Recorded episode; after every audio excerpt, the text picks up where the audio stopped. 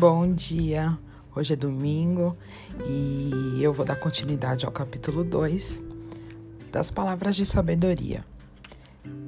E nós vamos falar de Martin Luther King e Mahatma Gandhi. Martin Luther King, nascido no dia 15 de janeiro de 1929 em Atlanta, na Geórgia. King era filho de uma família de negros norte-americanos de classe média. Seu pai era pastor da Igreja Batista e sua mãe professora. King se apaixonou pela história de um homenzinho chamado Mahatma Gandhi. Se aprofundou na trajetória de como ele conseguiu libertar uma grande nação chamada Índia da opressão inglesa sem usar arma de fogo sequer recebendo uma educação cristã e estudado bastante sobre a não violência criada por Gandhi, descobriu que, mesmo sendo um cristão, poderia sim lutar por direitos civis e por melhorias para os oprimidos de seu país e dos outros espalhados pelo mundo. King, então, já como pastor de sua igreja, depois de concluir seus estudos com a idade de 25 anos, iniciou sua luta pelos direitos civis contra a opressão que já que já jazia em todo o mundo. King queria paz. De início, sua comunidade estranhou alguém lutar por direitos civis, mas com o tempo foram aglutinando ao seu lado e dando força para que ele prosseguisse com o sonho de que a América fosse um continente livre de preconceitos e segregações.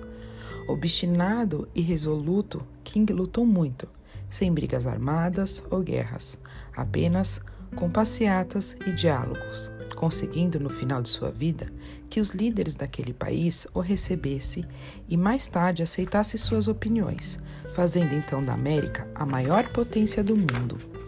Ganhou, com todo o mérito, o Prêmio Nobel da Paz e continua em memória sendo exemplo de vida não só para os negros, como também para os brancos. Morreu no dia 4 de abril de 1968, com 39 anos de idade. Você pode se perguntar: o que essa história tem a ver com o tema do livro? Eu lhe respondo: King foi sem dúvida uma figura muito criticada em seu meio, mas nunca se ouviu uma crítica de seus lábios, até mesmo pelos seus, como Malcolm X, que era contra a teoria de não à violência. Ao invés do ódio e da crítica, disse King, aprendemos a voar como as aves e a nadar como os peixes, mas ainda não aprendemos a viver como irmãos. A mensagem aqui é de que não há necessidade de violência para se ter o que a gente quer, para impor os nossos ideais e colocar o que temos como verdade ou como conceito de vida. E eu vou dar sequência em Mahatma Gandhi, já que foi em cima dele que King se inspirou. Mahatma Gandhi nasceu em Porbandar, na Índia, em 1869. Em sua infância, Gandhi nunca mostrou aptidão por ser um líder ou entusiasta. Ao contrário, quem olhava para Gandhi via um menino raquítico, com a voz enganiçada e sem nenhum dote para libertador.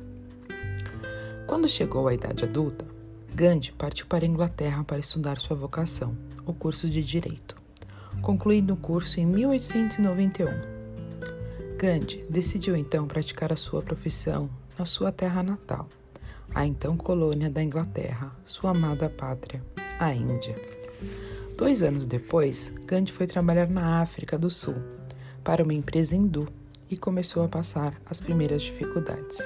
Começa então a história do líder Gandhi, um homem que não temia o que os outros pensassem ao seu respeito, e o sofrimento em tentar viver a não violência como modo de vida que aprendeu nos seus anos de vida na Inglaterra, quando lá estivera para estudar.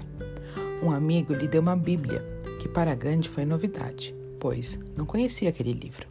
Leu então o Velho Testamento inteiro e leu também os evangelhos de Mateus, Marcos, Lucas e João.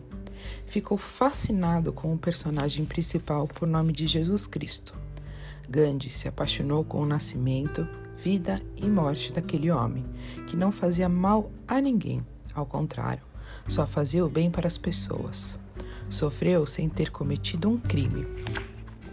Foi julgado e condenado sem dizer uma palavra contra, contra aqueles que o maltratavam.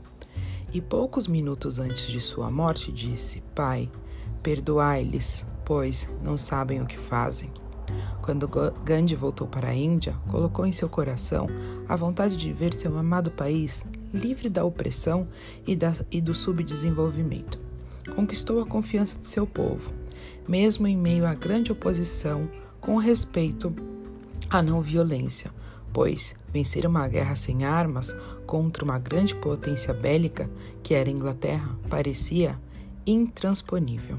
Gandhi então disse: Creio que a não violência é infinitamente superior à violência e que o perdão é bem mais vais viril do que o castigo. Os ingleses mataram milhares de indianos e, segundo os anos historiadores, o que se ouvia nas ruas de Nova Delhi era o barulho dos cacetetes nas cabeças dos indefesos indianos, inclusive na de Gandhi, que foi preso por dezenas de vezes e sofreu várias torturas na cadeia britânica. Foi nesse tempo que mudaram seu nome para Mahatma ou Mahabharata, que significa a grande alma, encarnação do deus hinduísta apresentado em sua forma Vishnu. Gandhi nunca gostou de ser chamado de encarnação de um deus, pois, essa altura, já duvidava do hinduísmo. Apenas de todo o sofrimento, a Índia se tornou um país livre e hoje desponta como uma grande potência mundial. Gandhi foi assassinado por um opositor indiano em 1948, com 79 anos. E essas foram as últimas palavras de Gandhi: Deus, Deus, Deus. Hoje, Gandhi foi nomeado como o segundo maior líder que passou pela Terra, pois, ao invés da violência, usou a, viol... usou a não violência. Ao invés da crítica, se calou e agiu mudando assim a história da população indiana. Creio poder afirmar, sem arrogância e com a devida humildade, que minha mensagem e os meus métodos são válidos e a sua essência é para todo mundo. E assim termina a mensagem de Mahatma Gandhi e Martin Luther King.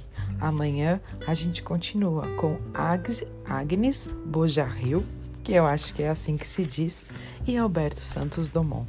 E aí terminamos o capítulo 2 e damos início ao capítulo 3, que diz Por que fofocamos? Bem interessante, né? Te desejo um domingo maravilhoso, cheio de paz, amor, cheio de luz e felicidade. Um grande beijo, Giovana.